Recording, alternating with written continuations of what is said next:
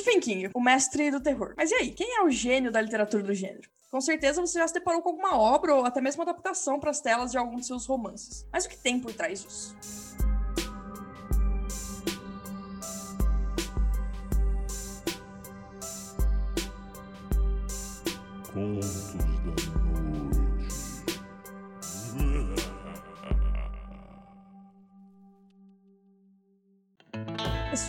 Antes da gente começar é, esse episódio, eu queria apenas dar alguns lembretes para vocês. Primeiro, sigam a gente lá no nosso Instagram, arroba Podcast. E nós finalmente lançamos nosso apoio recorrente, nosso financiamento, nosso Por Favor Nos Ajude. A ideia é que o podcast sempre cresça a gente possa trazer coisas mais legais para vocês e a gente possa também dedicar mais tempo a isso, se vocês tiverem certeza de que vocês querem isso da vida de vocês. Então entrem lá, no, vai estar tá aqui no link na descrição, mas também tá na, na bio do nosso Instagram. E se você precisasse também, eu te falo aqui agora, é PicPay, arroba Contos da Noite, só, não tem podcast, Contos da Noite. Nós temos quatro planos que você pode ajudar desde 5 reais até muitos dinheiros, se você estiver rico, tiver barras de ouro que valem mais que reais. E então, assim, se você puder ajudar, se tiver disponibilidade, ajude a gente. Vai ser muito bacana. Nosso primeiro objetivo é trocar o equipamento dos participantes, pra gente poder sempre estar tá melhorando, entregando um áudio mais limpo. Talvez a qualidade permaneça a mesma, mas assim, um áudio melhor, uma, uma dedicação para as pautas um pouco maior. Então, se você tiver disponibilidade, por favor, nos ajude. Se não, seja muito bem-vindo também a esse podcast. E aí, galerinha, tudo bom com vocês? bom, a gente tá aqui hoje para falar sobre Stephen King, mas não o padrão, falar sobre as obras, sobre seus filmes, mas falar também sobre a sua vida pessoal, o que tem por trás desse gênio louco insano, playboy, milionário. E para falar sobre isso, eu tenho alguns, muitos convidados. Acho que nunca tivemos tantos convidados assim no podcast, talvez só no primeiro episódio. E eu vou começar pelas meninas, porque as meninas têm prioridade. Então, Anne, você finalmente saiu do banco de reservas. Ah, eu nunca fui banco de reserva, minha querida. É que a minha presença é ilustre. E aí, galera, é um prazer estar aqui com vocês. Inclusive, pra quem não sabe, nosso apoio recorrente é pra poder bancar o cachê da Anne, senão vocês não estão é, entendendo. Exatamente. Bom, temos aí a Sandy também, que veio do Mitos do Interior direto para o nosso coração. Oi, gente, aqui estou mais uma vez. Sigo na busca pelo meu amor, então eu tô aqui até eu encontrar ele.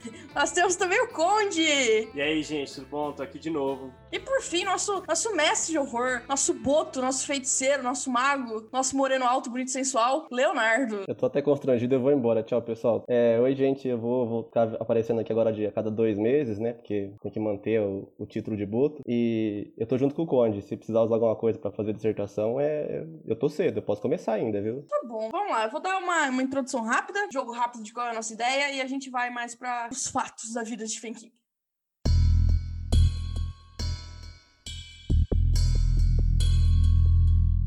Bom, é, a nossa intenção é falar um pouco sobre a vida de Stephen King, que pode chamar de Steve para os íntimos, e como eu li a biografia, eu vou me chamar de íntima, então é Steve. E além de suas obras, a gente vai abordar alguns outros assuntos, porque a nossa ideia é que os seus livros e as suas adaptações sejam abordadas de uma forma mais profunda e mais completa em um próximo podcast. Então, bom, a gente procurou recortar os fatos relevantes da vida dele pra gente ter uma ideia geral. Eu confesso que pra mim foi muito difícil, porque eu li a biografia dele e escrevi 58 páginas de anotações. Aí eu olhei pro Léo e falei, cara, não vai dar, eu vou ter que fazer uma minissérie da Globo. Mas como a gente não tá tendo essa possibilidade ainda, tá aqui o podcast. Só um resumo para quem não, não tá habituado: Stephen King é um escritor norte-americano. Ele é autor de best-sellers do gênero de terror e da fantasia. Então aí a gente pode citar Carrie a Estranha, It, Torre Negra, por aí vai. É um dos atores mais adaptados pro cinema e também pra televisão. E seus 54 livros juntos já venderam mais de 350 milhões de cópias. Isso é muita coisa.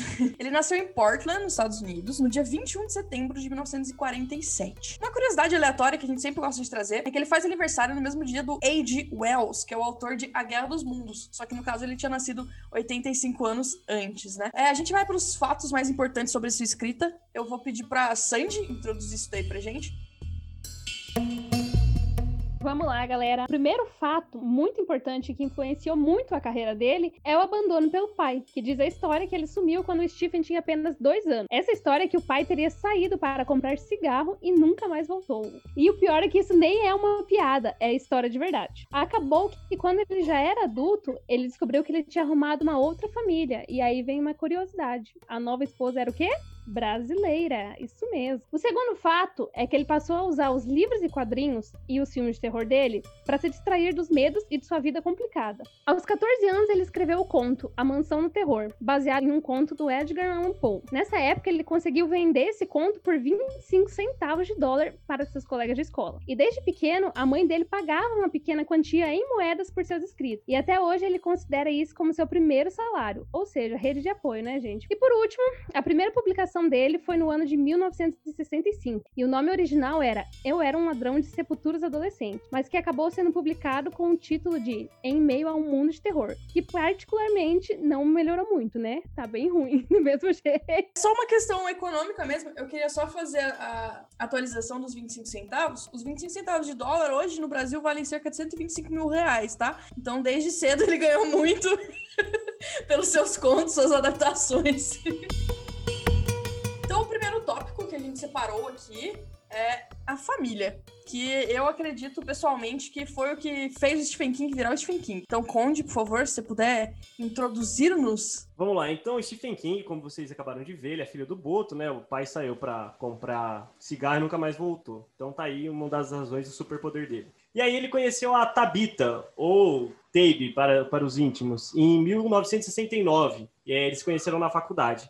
E ela engravidou, e mesmo diante das dificuldades financeiras deles, é, o aborto não era considerado uma opção. Além da criação religiosa do Stephen King, ele comparava o aborto ao abandono que ele sofreu pelo pai na infância, e ele não queria simplesmente repetir aquela realidade que ele teve. E no final das contas, eles acabaram tendo três filhos, é, com a falta de dinheiro, preocupação com as crianças, o Stephen ele começou a beber muito e ele passou a desenvolver sérios problemas de saúde, com pressão alta, insônia, alcoolismo. E aí, juntando com o início da carreira dele, ele passou a usar cocaína em eventos de, de editoras e publicações de livros, o que acabou fazendo com que se tornasse um vício. E aí eles mudaram para Bangor, onde vivem até hoje. Eles compraram a então William Arnold House, uma mansão de 24 quartos e 28 mil quilômetros quadrados. É uma puta casa, é um castelo. Gente, imagina pra limpar isso. Ah, não. E a casa foi reformada durante três anos, contando com todas as passagens secretas. É uma casa ou estado essa porra? Eu tenho a teoria de que ele nunca descobriu a casa dele inteira até agora. Bom, e aí tudo isso, essa relação dele com a cocaína, principalmente bebida, fizeram com que ele começasse a ter apagões. Mas ele achava que se ele parasse de usar isso, ele não ia mais conseguir escrever. E ele também não fazia nenhum tipo de análise, tratamento, acompanhamento, porque ele achava que isso ia diluir as ideias dele relacionadas ao terror, ia fazer com que ele perdesse essa alimentação dos romances e dos contos que ele escrevia. Por outro lado, ele começou também a temer o vício dele, né, que poderia atrapalhar o próprio trabalho. E ele percebeu que se ele não parasse de fazer isso,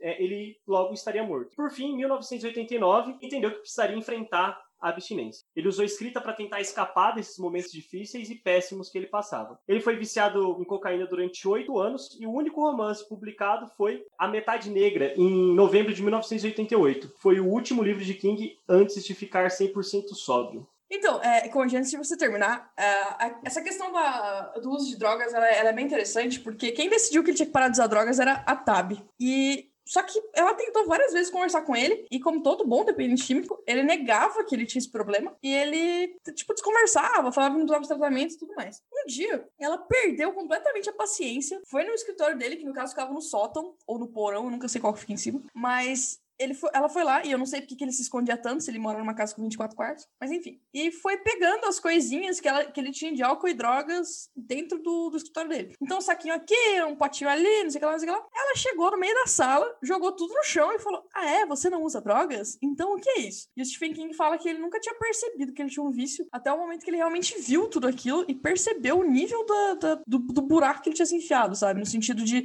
o tanto que ele estava comprometido com aquilo e que ele mesmo não percebia. Então, será que ele não tinha consciência ou que ele fazia vista grossa? Porque o livro Iluminado, eu não sou um grande leitor do King e tal, mas parece que pelos livros dele dá pra gente perceber que ele tinha um pouco de consciência. No livro Iluminado ele trata daquela, não sei se foi antes ou depois, né? Mas ele trata dessa relação do personagem com bebida alcoólica, o medo que o personagem tinha de machucar os filhos, de machucar a mulher. Então, talvez ele poderia fazer vista grossa ou fingir que não que tava tudo bem, mas internamente no, no inconsciente, talvez ele sabia desse problema dele. Tem um momento da vida dele que ele declara que ele ficava três horas por dia sóbrio. Tem uma série de livros que ele simplesmente não lembra de ter escrito partes. O livro cujo ele não lembra de, de ter revisto ah, ele completo antes de mandar pra editora. Então, eu acho que é, que é um pouco disso É, e eu não sei se é, se é mais essa vista grossa ou, ou talvez tudo isso junto, né? A vista grossa, o medo de não conseguir escrever, o fato de que ele não conseguia ver que ele realmente era dependente num nível,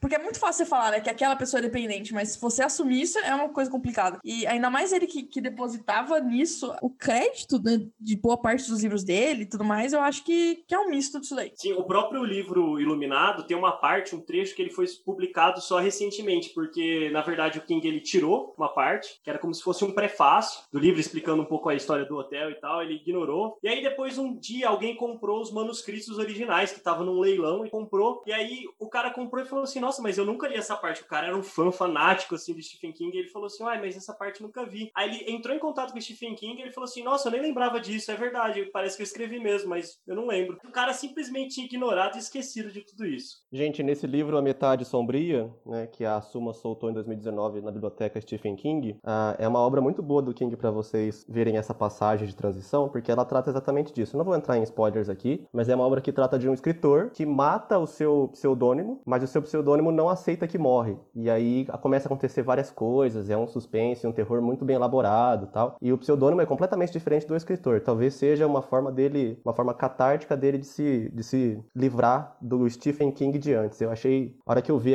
isso na pauta, eu achei muito interessante comentar, porque é uma leitura muito boa, é pesada, mas é muito boa. E ao mesmo tempo você vê muito do King na, nessa obra. É normal você ver do escritor na, nas suas obras, mas nessa obra dele você vê ele que quase que, assim, é, sem nenhuma defesa, sabe? É o, é o King ali. É o King o personagem principal. Leiam que é muito bom. A Suma soltou e o livro é muito bonito, tá? Sempre muito bom. Recomendo muito. Essa encadernação tá muito, muito show mesmo.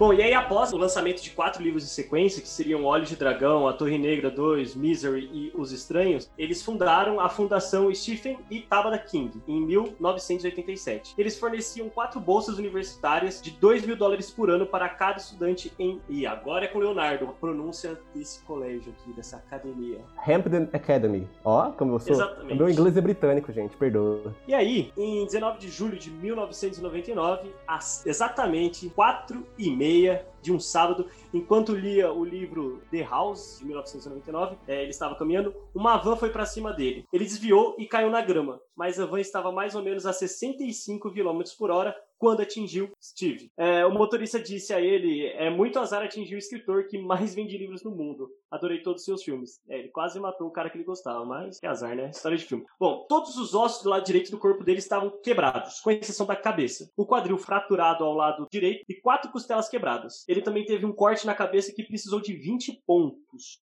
A coluna dele ficou com lesão em somente oito lugares, a perna direita quebrada em nove pontos do joelho para baixo e o pulmão entrando em colapso. Ele quase morreu. Na, na biografia dele, tem um, um momento que ele mesmo está falando, né, na verdade. A biografia que eu tô citando, gente, é que foi lançada pela Dark Side em 2017, em comemoração ao aniversário dele de X anos, porque eu não lembro a partição. E ele diz bem assim: é, minha perna direita tava quebrada em nove pontos do joelho para baixo, e ele parecia uma, uma sacolinha com pedrinhas. Tipo, eles não sabiam se eles amputavam ou se eles tentavam consertar. Agora, pro, pro cara chegar nesse nível de conseguir fazer piada, imagina o, o estado que tava a perna dele, né? Cara, eu não sei se vocês leram Zona Morta, mas o cara ele foi atropelado por uma por um táxi, salvo engano. E, cara, o pós-operatório dele, assim, dá tanta aflição que você fica nervoso só de ler. E não tem imagem nenhuma, assim. É só leitura e não sei se, se às vezes se foi depois que ele teve esse acidente, mas Um livro que eu sei que tem a, a direta referência a esse acidente é O Apanhador de Sonhos. Um dos protagonistas que. Eu vou só fazer um parênteses aqui, porque os ouvintes desse podcast já têm conhecimento de que eu acho uma porcaria esse livro, né? Mas um dos protagonistas, ele. No começo do livro, assim, ele tá atravessando a rua e é atropelado e quase morre também, se quebra inteiro. E é, para mim é uma clara referência do que aconteceu com ele. Em vários momentos da vida do Stephen King, isso a gente vai abordar um pouco melhor no episódio sobre os, os livros e as obras, é, ele, ele traz muito do que ele vive pro mundo caótico, complicado e bizarro que, que ele cria nos livros, né? Então eu acho que essa é mais uma experiência que ele adotou pra colocar em vários personagens de livros diferentes. Ah, eu procurei aqui o Zona, Zona Morta foi escrito em 87, então acho que foi antes desse acidente. Ele previu o acidente, mentira. Bom, e aí quando ele acordou, ele já tinha problema com droga, dependência química, né? E aí, durante esse pós-operatório de tudo que ele passou, ele começou a tomar remédios. E tudo certo, né, para dar errado, ele começou a perceber que alguns remédios que ele tomava causavam dependência, né, e com uma coisa um pouco complicada para ele lidar com isso. Bom, no final das contas, o acidente dele não foi coberto pela seguradora e por conta disso ele acabou tendo que processá-la. Eles fecharam um acordo e a seguradora doou 750 mil dólares para o hospital que tratou o Stephen após o acidente. E além de tudo isso, o advogado de King ele comprou a van que o atropelou por 1.500 dólares. Por quê? Para evitar que alguém lucrasse com a história do acidente ou alguma coisa desse tipo. É, eu vi numa, numa revista faz muito tempo, eu, eu preciso checar se isso é verdade. Eu, eu trago no próximo episódio. É, que ele, o Stephen ele comprou a van, na verdade, não foi o advogado dele. E ele rebentou a van na porrada. Pra não matar o cara que atropelou ele, ele pegou e falou assim: vou quebrar essa van no meio agora na porrada. E ele fez isso. E eu acho bem digno, né? Você sofre um acidente e você não vai lá e mata a pessoa. Você vai lá e quebra o objeto que, com que a pessoa te bateu. Eu acho muito mais digno. Eu faria isso. Acho, não tenho certeza. Eu não faria porque eu não teria 1.500 dólares pra fazê-lo. Mas, tirando isso, é, tem algumas coisas aqui que, que eu achei bem interessante. Eu tô me segurando muito pra não falar todas as coisas que eu lembro da biografia. É realmente difícil pra mim, gente. Mas o, salvo engano, o motorista da van tinha sido multado, tipo, 25 vezes no ano anterior, tinha perdido a carteira no mínimo 9. Então, assim, o cara não podia estar tá dirigindo essa van, sabe? Só que, por outro lado, é muito azar estar tá dirigindo a sua van sem a sua carteira, enquanto o Stephen King está lendo o livro, atravessando a rua e você atropela ele. É assim, é, é o auge da... Se fosse um começo de um livro do Stephen King, você falaria, puta, esse, cara tá fazendo isso só pra conseguir vender a história. Só que não, isso foi, isso foi muito real. Essa é a primeira coisa. E a segunda coisa é que, para os fãs de King, para quem não é, eu vou falar agora, ele é muito vidrado em beisebol, muito mesmo. E ele chegou para um dos médicos que tava cuidando dele no hospital e falou: oh, Eu vou conseguir assistir a, o Jogo das Estrelas, assim, né? Não vou lembrar o nome certinho, mas tipo o Jogo das Estrelas. E era dali, tipo, dois meses, sabe? E eles olharam com cara de dó e falaram assim: É, quem sabe? É o famoso vou ver te aviso, sabe? E daí, na, nesse momento, ele fala assim: Tipo, puta, naquele momento eu percebi que o bagulho era bem pior do que eu imaginava, sabe? Eu fiz cinco cirurgias ferradas e descobri que daqui dois meses eu não ia conseguir nem estar na minha casa pra assistir o jogo. Gente, é, e agora eu vou falar, a gente vai falar um pouquinho, na verdade, quem vai falar é o Léo, é, sobre a, a, parte da carreira de escritor dele, porque não daria pra gente falar da vida pessoal sem falar dos momentos em que ele virou escritor de fato, né? Então, Léo, por favor, se você puder falar essa parte para nós. É claro. É, bom, a carreira dele de escritor se inicia enviando contos para uma revista pornô, eu acho isso assim muito interessante, é um bom começo. É, e ele se manteve nesse emprego até conseguir mais ou menos se manter estável economicamente e começou a vender seus romances, né? Seu primeiro romance foi escrito é, no primeiro ano da faculdade e tinha o nome de The Long Walk, a longa caminhada, sem assim, traduzir livre, assim. É, esse é o primeiro trabalho pago, pago, nossa, esse é o primeiro trabalho pago foi The Glass Floor, que é, acho que a tradução livre seria o chão de vidro, alguma coisa assim. E ele recebeu um total de 35 dólares, que como a Gatti fez a conversão, vai dar hoje mais ou menos 6 bilhões de reais. É, aí com aproximadamente 23 anos, ele escreveu o que viria a ser mais ou menos a ideia geral da Torre Negra, né? E nessa época ele já sabia que isso ia ser uma série de sete livros. O que eu acho, assim, completamente impossível, porque se eu for parar para escrever uma, um, uma linha, eu sei que vai dar três. Mas eu não sei se eu for escrever livros, quantos que vai dar. Porque não funciona assim a mente das pessoas. Você tem que usar muita droga para você conseguir ter esse cálculo tão tão fora do limite. Aí, em 73, ele conseguiu vender o livro que, para mim, assim, é um dos livros que é mais interessante quando você não conhece Stephen King e vai entrar para ler ele de fato, que é Carrie a Estranha. A, essa venda da edição de bolso rendeu ao autor 200 mil dólares. E a primeira coisa que ele pensou em fazer foi presentear sua esposa, Tab, é, pelo apoio e suporte que ela deu e dava durante a escrita de Carrie. Então, é, eu queria muito segurar isso pro, pro episódio de obras, mas eu não vou conseguir. Em vários momentos, várias pessoas que eu indiquei Stephen King chegaram a me falar, eu não gosto de Stephen King, ou eu já li em vários lugares, em vários uh, blogs, por mais que Stephen King é um cara machista, é um cara que só consegue dar, dar palco pra mulher se ela sofreu algum tipo de trauma, se ela sofreu algum tipo de abuso, e eu acho extremamente relevante contar a história do Carrie Estranho, por causa disso. Ele tava num churrasco com, com os amigos dele, e aí vale lembrar que ele não tinha publicado nenhum romance ainda, e um amigo dele chegou pra ele e falou, cara, você escreve bem, seus contos são bons, mais, mas você nunca conseguiria escrever um romance onde o protagonista, a personagem principal, fosse uma mulher. Você não conseguiria. E ele encarou aquilo como um desafio real. Por quê? Porque ele escrevia, se você, se você parar pra, pra olhar do ponto de vista da vida anterior dele, ele escrevia histórias de terror para revistas pornô. Então ele vendia os contos por, por 200, 300 dólares pra sustentar a família dele. Não porque ele queria estar numa revista pornô, muito pelo contrário, mas porque era o jeito que ele tinha de, de, de trabalhar e sustentar a família dele como dava. E ele pegou isso para ele e falou: Cara, eu preciso escrever, eu preciso ver como funciona. Só que ele se chocou com uma coisa que ele não tinha, tinha costume, que é realmente de parar e pensar como uma pessoa que, que precisa escrever como uma mulher, né? Então, o que ele fez? Ele, ele diz, ele tem um momento numa entrevista dele que ele fala assim que pior do que escrever sobre uma mulher era escrever sobre uma garota adolescente, porque era um mundo assim completamente diferente, sabe? Ele tinha que. Aqui, achei uh, o que ele diz. Abre aspas. Abre aspas nada, porque em inglês, então foda-se, tradução livre.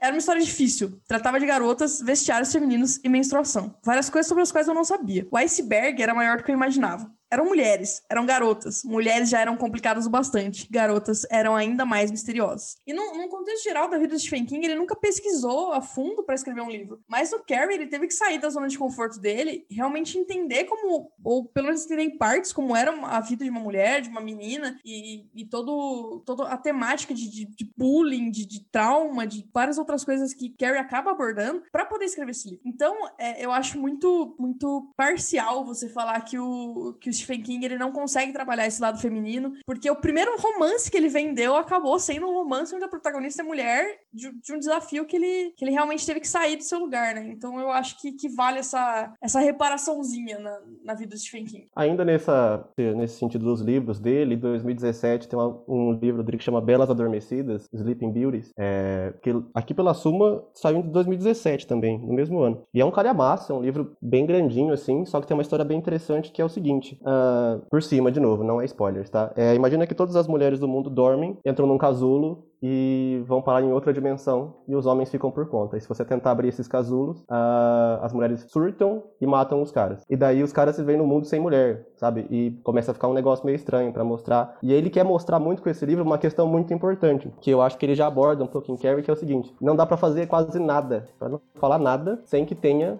o papel da mulher, não, não na família, mas na sociedade como um todo, como, como natureza, porque em algum momento, antes, porque começou uma anarquia muito grande durante todo o desenrolar do livro livro. E aí o primeiro pensamento de um dos personagens é assim: vai chegar um momento que não vai ter mais raça humana se continuar nesse ponto. Então é muito importante, e nesse mesmo momento, nessa outra realidade, as mulheres não estão chorando porque não tem homem. Tá tudo muito paz. Tá muito legal lá. Tá muito show, sabe? Tá, tá fluindo, o negócio tá renascendo. Então é muito legal esse livro. E ah, ele escreve com o filho dele, Owen King. É um livro grande, só que é uma das leituras que eu assim que. É, acho que foi uma das minhas últimas leituras dele, porque eu li realmente as coisas muito fora de ordem dele. Mas ao mesmo tempo foi uma das leituras mais gostosas de fazer, porque você. E aqui eu vou falar, né, na posição de homem, que você se sente o desespero dos caras que são burros e. E, e assim, ele constrói os personagens. Então são personagens, homens, burros, imbecis, idiotas. E aí você vê aquele desespero do cara que caga na vida e depois não consegue achar mulher, sabe? Aí você fala assim, caralho, viado, agora, agora eu tô morto, sabe? Então é bem isso que acontece. É bem, e, e, é interessante porque ele reforça esse desespero no homem e reforça como que a mulher não tá ligando, não tá sofrendo, não tá precisando. E a única mulher na Terra, né, que eu não vou contar, eu fiz aspas com a mão, ninguém viu, eu, eu esqueço que isso é um podcast às vezes. É, a única mulher, aspas, ela ri da condição tão finita e inútil do homem. Chega a ser, assim, um livro, é, é, do ponto de vista masculino, desesperador. Ou seja, deve ser um deleite para muita gente, assim. Eu, entendo que seja muito gostoso ler e falar, nossa, olha, olha que sonho. E nem, nem vou julgar. Então, enfim, é, é um livro, assim, que eu recomendo bastante. Aí depois do sucesso de Carrie, né, que ele presenteou sua esposa e tal, aí a vida dele de escritor dá uma engatada boa. E aí em 2017 ele vende uma adaptação da Torre Negra pro J.J. Abrams, que acho que todo mundo conhece da, recentemente, né, da, da, nova trilogia de Star Wars e é, acho que Star Trek também ele fez, diretor, produtor, alguma coisa assim. E era o J.J. Abrams e Damon Lindelof, é, pela criação da série Lost também. É uma série que eu vou ficar devendo para quem tá ouvindo a gente, porque eu nunca assisti Lost e eu não pretendo assistir. É, ele recebe o prêmio Grandmaster Award, que me pediram para fazer um sotaque diferente, então a produção pediu, a gente faz. E depois ele recebe o prêmio pelas suas realizações, suas realizações em vida e da Canadian Booksellers Association Association. É o primeiro estrangeiro a ganhar. Não é bem estrangeiro, né? Porque Estados Unidos Canadá, para mim, é quase a mesma coisa. Mas enfim. Aí, em algum determinado momento, ele funda a Fundação Raven, que visa oferecer bolsa a escritores e artistas incapazes de se sustentarem por causa de acidentes ou doenças repentinas. Eu acho que uma iniciativa só de bolsa, sem ter uma doença ou acidente por trás, já seria um negócio assim da hora. Eu sei que é complicado tal, você tem que ter uma certa especificidade, mas, porra, já pensou que legal? Eu, eu acho essa iniciativa legal. Não tô também tirando mérito nem nada, mas pensa no Brasil isso, que a gente tem muito conteúdo, muita gente que escreve bem. A gente entrevistou um cara que fez, né, Andrei Calfero, lembrem-se, não pode faltar nenhum episódio. Imagina se ele tivesse essa oportunidade, uma bolsa pra escrever, gente. Nossa, a, a gente teria muito mais produção boa do que a gente já tem. A gente tem coisa boa, tá? A gente só não tem editorial pra comprar coisa boa, mas enfim. 2007 ainda foi o ano do Stephen King, ele fez um evento beneficente com J.K. Rowling e John Arvin, chamado Harry, Carrie e Garp. Ah, é o cara do Garp, nossa. É, em 2007 ainda o King doou 100% dos direitos de Blaze, que é um livro lançado naquele mesmo ano, pra Fundação Raven, sua própria fundação. E em 2007 ainda, porque foi o ano do cara, pelo jeito, ele foi chamado para ser editor convidado da coletânea Best American Short Stories, o que reacendeu seu amor por contos. O que é interessante porque ele adora publicar conto hoje em dia. Então tem várias coleções dele de excelentes contos e que não tem nenhum que eu não possa não recomendar para quem estiver ouvindo. Todas elas são excelentes, sem assim, sem, sem exceção. Todas são realmente boas. Não porque eu sou fã, é porque realmente os contos do Stephen King são melhores que alguns livros dele. Isso eu vou ter que concordar. Inclusive que o que a Gatti odeia, que eu não vou citar porque né, já foi citado com, com, com palavras de ódio, então vou me manter em silêncio. Caros ouvintes, eis aqui a voz do editor.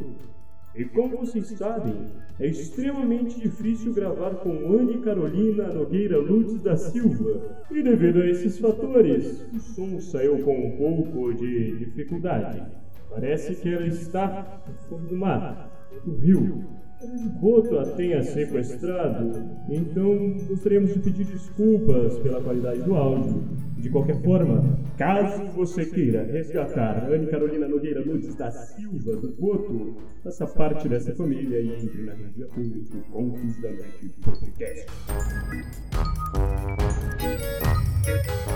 O que eu queria trazer aqui é um panorama mais literário, porque geralmente é o que eu tenho mais afinidade. Mas uma questão de destaque do Stephen King, que é muito comentado, e até pelo mundo editorial, é a quantidade de trabalho que ele produz, né? Ele se destaca por isso. O Stephen King escreve, às vezes, parece desenfreadamente. É, mas não é verdade. Isso não quer dizer que o processo criativo e revisional de uma obra dele seja rápida. Demanda tempo para deixar tudo redondo, para ele aparar as arestas lá que ele entende como sendo necessárias. E alguns livros ficam sendo maturados aí por anos. Ele mesmo já comentou esse assunto. Apesar disso, claro que existe uma preocupação editorial em não saturar a marca, né? A marca é Stephen King mesmo. E também existe essa preocupação do mercado editorial com outros autores que também é, escrevem bastante e tal. E aí, pensando nisso, o Stephen King teve épocas de surto criativo, assim. Por exemplo, se eu não me engano, é, nas décadas 70 e 80, ele escreveu muito. Ele mesmo fala que ele não dava conta de publicar tudo que ele escrevia. É, e aí ele começou a querer desenvolver alguns pseudônimos para poder colocar as obras dele pro público, porque ele não queria segurar aquilo só para ele, né? E aí ele envolveu até o agente literário dele nessa, usou a imagem do cara e foi descoberto por um grande fã que pegou aquela obra, foi ler, o cara tinha uma livraria. E aí ele foi ler, viu alguns traços muito parecidos com a escrita do King e mandou uma carta para a editora porque ele viu o King dentre os empresários que tinham ajudado a monetizar aquele livro. E aí o Stephen falou assim: Olha, realmente, sou eu mesmo, parabéns por ter me descoberto e você vai ganhar aí uma entrevista comigo. Então eu vou fazer uma coletiva exclusiva com você aí e tal. A galera começou a perceber essas semelhanças e aí uma hora ficou Ele teve que abortar a missão do pseudônimo e fazer por ele mesmo. É, esse livro ele foi publicado sob o pseudônimo Richard Bashman e é muito engraçado porque durante um tempo antes dele assumir isso daí, ele foi o, o Richard Bashman foi acusado de plágio de Stephen King, sabe? Então é, é uma situação muito engraçada porque a galera realmente percebia esses traços e acusava o cara de plágio. Falava, mano, você tá plagiando, você tá fazendo igual o Stephen King. Só que no caso era ele mesmo. É, talvez por carregar esse estigma, né, essa pressão de grande produtor de conteúdo, de pessoa incansável na escrita, coisa que na realidade ninguém é, o King teve também a sua fase de bloqueio criativo. E coincidiu com isso foi um fator relevante na época que ele ficou muito alcoolizado, é, que ele se envolveu com os tóxicos e os ilícitos. E aí ele tomou um sacode da esposa dele, aí a gente comentou isso ao longo do podcast. A partir desse momento ele nunca mais é, ingeriu bebida alcoólica e afins, porque ele falou, cara, deu mesmo, não tô conseguindo seguir em frente, isso vai acabar com a minha carreira. Olha o trocadalho do carilho aí, hein, rapaziada. Durante esse período alcoolizado, ele escreveu algumas, várias obras, incluindo It. E ele diz que ele mal se lembra de ter escrito esses livros dessa época. É, o falar sobre o Stephen King, e aqui talvez eu vou puxar um ponto que eu já falei antes desse podcast, nesse episódio, é que o Stephen, ele tem esse lance já, não lembro, não lembro do que eu fiz, não lembro do que aconteceu, não lembro de o que eu tava fazendo naquela época. E na verdade, eu acho que é uma questão que ele precisa tratar na terapia, porque ele imprime essas memórias nas obras com frequência. Mas ele acha que ele não tá lembrando, mas ele tá. Por exemplo, já perguntaram para ele se ele teve algum trauma na infância, se ele era uma criança normal, alguma coisa assim, é, para ele ter desenvolvido esse tipo de criatividade para histórias de terror e tal. E ele falou que não, e que ele teve uma infância bem normal e que nunca nem aconteceu nada muito gritante com ele na infância. Mas existe uma história é, em que ele fala sobre um dia que ele brincou na casa de um amigo e voltou para casa mudo, calado, não conseguia conversar com a mãe dele, não conseguia conversar com ninguém. E a mãe dele não entendia o que, que era, tentava pressionar ele, ele não falava o que tinha acontecido. E a mãe dele ligou para a mãe do coleguinha. A mãe do coleguinha, então, contou que o filho dela é, estava morto, foi atropelado no trilho do trem. E não se sabe se o Stephen viu o coleguinha morto ou se o Stephen de repente até viu o colega sendo atropelado. E aí ele fala que ele não lembra de nada, que ele não lembra de nada que aconteceu nesse dia, ele só lembra que ele chegou mudo em casa. Mas existem livros e depois as adaptações para o cinema que a gente vê cenas de dois amiguinhos correndo no trilho do trem, fugindo de um trem. Então, assim, as memórias dele, elas se perfazem quando ele vai escrever. Elas são transcritas, mesmo a que ele nega. Outro fator que eu acho muito interessante ressaltar é que o King, apesar de ter lido Poe e as primeiras, os primeiros contos dele terem sido inspirados no Edgar Allan Poe e ele ter lido também H.P. Lovecraft, ele não considera é, essas pessoas como grandes influências dele e ele acredita que o Ray Bradbury foi uma, um autor muito mais influente na escrita dele, né? Que é o autor de Fahrenheit 451, o livro mais famoso. E também outra grande influência, segundo ele, foi o Richard Madison, que é autor de Eu Sou a Lenda, Hell House e outras obras famosas. Então é isso. Só pra gente finalizar, eu queria deixar como sugestão de leitura um ensaio do Stephen King, que é nomeado como Gun, foi escrito por ele, ele falou sobre violência armada nos Estados Unidos. É muito interessante, é ele falando de um terror da vida real, é, sobre a população armada e como isso atinge todos os dias a realidade dos norte-americanos. É bem interessante ver ele falar sobre outros, outros pontos de vista. Esse livro, esse ensaio, é gratuito no Kindle, então fica a dica aí pra gente conhecer esse outro lado dele. Eu, ac- eu acredito que o que a Anne falou acaba se envolvendo com um conto, um, um pequeno livro, na verdade, que o Stephen King ele escreveu, chama Fúria, tradução livre, né, mas chama Rage. Foi o primeiro livro que ele foi publicado sob o pseudônimo de Richard Bashman. O que, que acontece? É, ele falava sobre a história de um, de um menino que chegava e chegava na escola, levava levava uma, uma arma pra escola, entrava na sala e atirava nos coleguinhas. Assim, basicamente. E qual que é o problema? Numa, numa sequência de fatos, Foi na época do Columbine, não foi? Foda. É aquele livro porque ele é proibido, né? Ele não, não, não quer fazer edições, é difícil de achar, coisa de colecionador e tal. É foda. Então, é, uns dois, três anos do, do massacre de Columbine, que é um, um fato mais conhecido, um cara entrou ah, numa aula com uma arma e atirou em todo mundo. E antes de atirar na professora dele, que era de álgebra, ele citou uma frase de fúria. Um ano depois, um cara entrou numa aula, matou um monte de amigo dele, e no armário dele foi encontrado fúria. Basicamente, esse conto, como eu tava, eu tava dizendo, é, é de um menino que leva uma, uma arma pra escola e, e começa a matar todo mundo. E, e esse livro, ele foi considerado pelo Stephen King como um tutorial de como fazer isso. Depois de um tempo, na verdade, especificamente depois do massacre de Columbine, ele percebeu que esse livro era muito perigoso para estar em público. Então, ele foi proibido. O, o Stephen King, ele, ele mandou sair da, da zona editorial. Esse livro não foi republicado depois disso. E logo em seguida disso tudo, ele escreve Guns. Ele escreve Guns para realmente levar essa discussão de armas, de, de armamento civil e de como você adquire armas nos Estados Unidos para o público. Eu acho muito interessante falar isso, porque é, é raro que a gente tenha escritores que realmente parem e analisem sobre o que eles estão publicando, né? Então, a partir do momento que ele para e fala, putz, é, o meu livro realmente está influenciando as pessoas de uma, de alguma forma negativa, de alguma forma que gere problemas, é interessante eu tirar. E, e é mais interessante ainda eu citar que é uma porcaria. o conto é péssimo. A, a- escrita do, do- Stephen King, como o Richard Bachman, ele escreveu antes de, de lançar Carrie, de vários contos dele, é, é uma porcaria. Não é como se fosse um puta livro que a gente tá perdendo, não. É ruim, ele tem uma sensação ruim, ele passa informação ruim.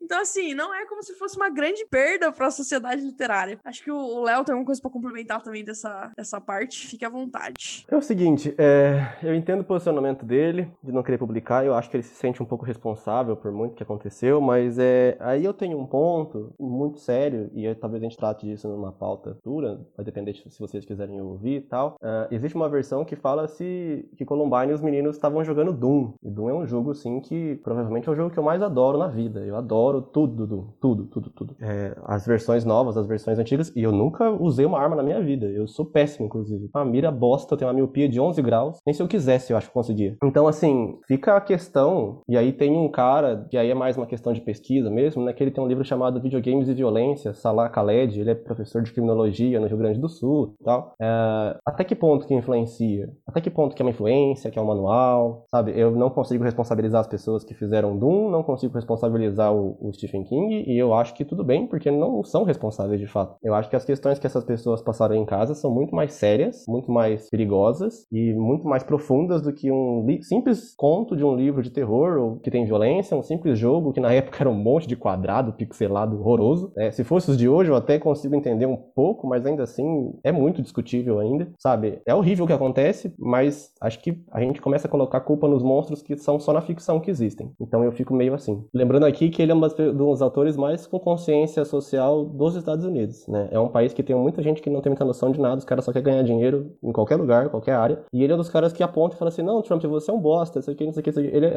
assim, ele não mede palavra, ele xinga muito no Twitter, ele faz apontamento nos livros dele, é, é dele, né, no caso. Então, ele é, assim, sempre muito político. E eu acho essa postura necessária. Que, ah, não se mistura. Mistura sim, mistura sim, mistura pra caralho que é bom, é bom, sabe? É que nem chocolate Nescau, você mistura fica gostoso.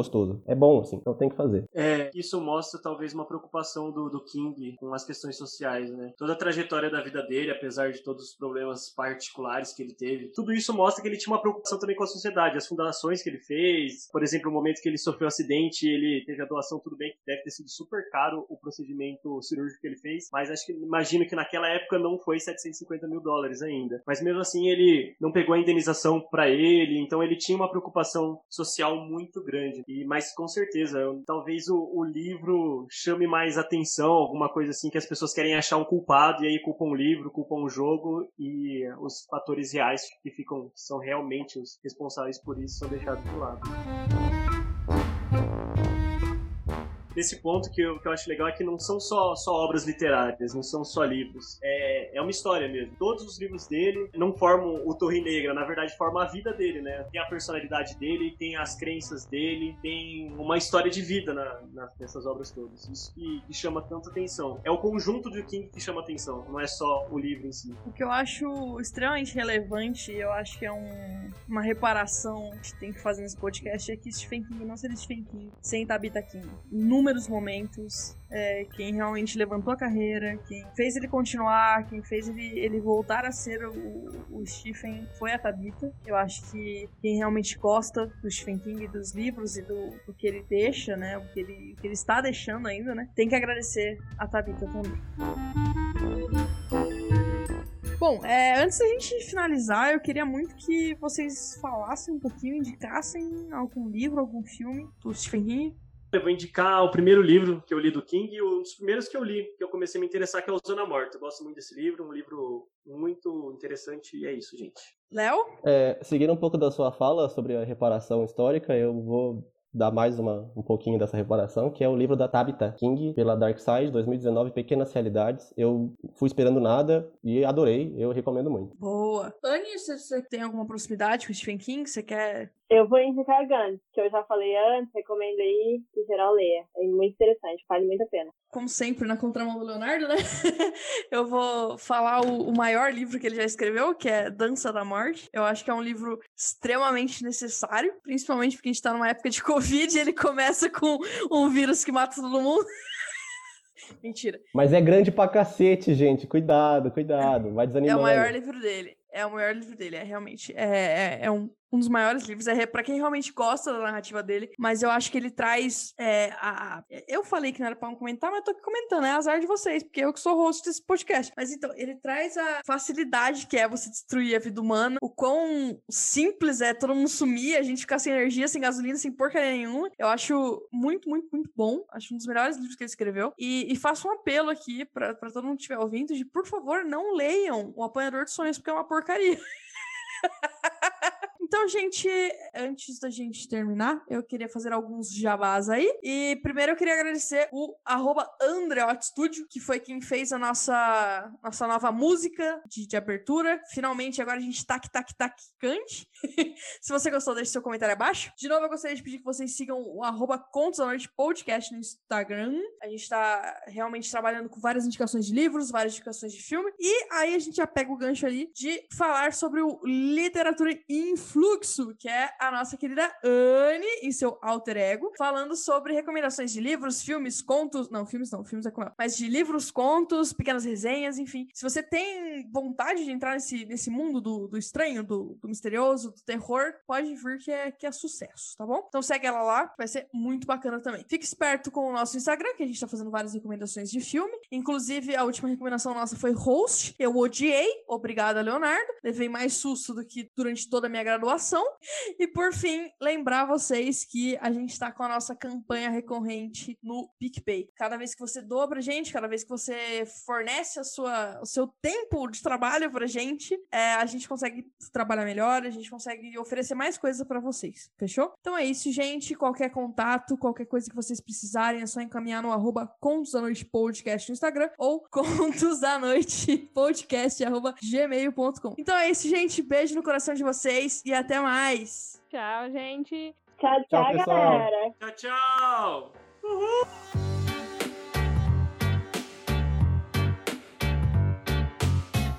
A Maísa não tinha Twitter. É, o Silvio Santos ele ria sem dentadura naquela época ainda. Tá tranquilo. Entrem em pânico.